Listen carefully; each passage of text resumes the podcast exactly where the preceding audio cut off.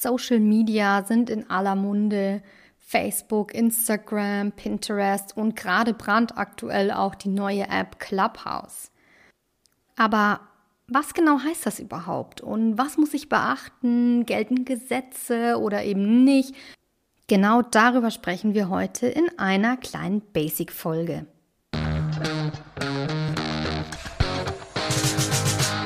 Herzlich willkommen zu Let's Law, dem Rechtspodcast für Selbstständige, Unternehmer und solche, die es noch werden wollen. Mein Name ist Agi W. und ich verrate dir hier die besten Tipps und Tricks für deine rechtssichere Online-Präsenz auf Social Media und im Netz.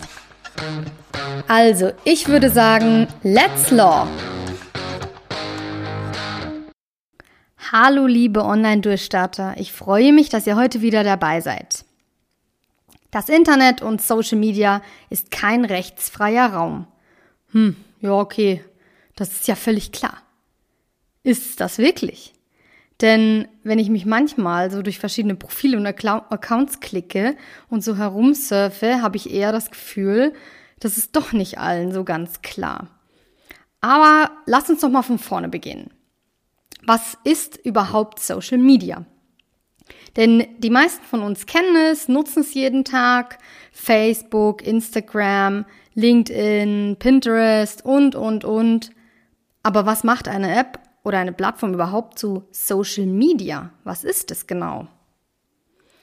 Eine mögliche Definition von Social Media lautet zum Beispiel, Social Media oder auf Deutsch eben auch soziale Medien sind digitale Medien und Methoden, die es Nutzern ermöglichen, sich im Internet zu vernetzen, sich also untereinander auszutauschen und mediale Inhalte einzeln oder in einer definierten Gemeinschaft oder offen in der Gesellschaft zu erstellen und weiterzugeben.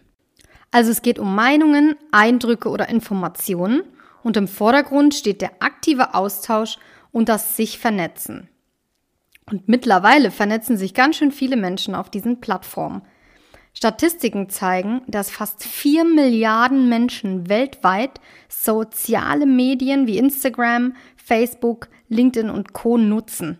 Dies entspricht rund 51 Prozent der Weltbevölkerung. Versucht euch das einmal bildlich vorzustellen. Das ist wirklich verrückt.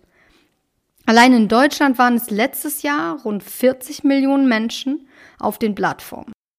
Da ist es selbstverständlich, dass auch Unternehmer und Selbstständige das große Potenzial erkannt haben, welches in Pinterest, Twitter und Co stecken.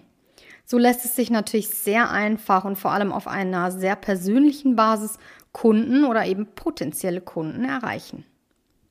Doch was auf den ersten Blick so einfach erscheint, ist gerade bei der gewerblichen oder kommerziellen Nutzung dieser Plattform durch Unternehmer und Selbstständige mit zahlreichen rechtlichen Berührungspunkten behaftet.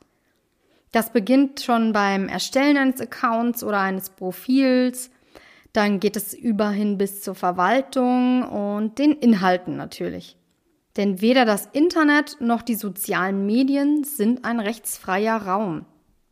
Die bestehenden Gesetze, wie beispielsweise das Markenrecht, der Datenschutz oder das Wettbewerbsrecht, wirken auch hier und müssen unbedingt beachtet werden.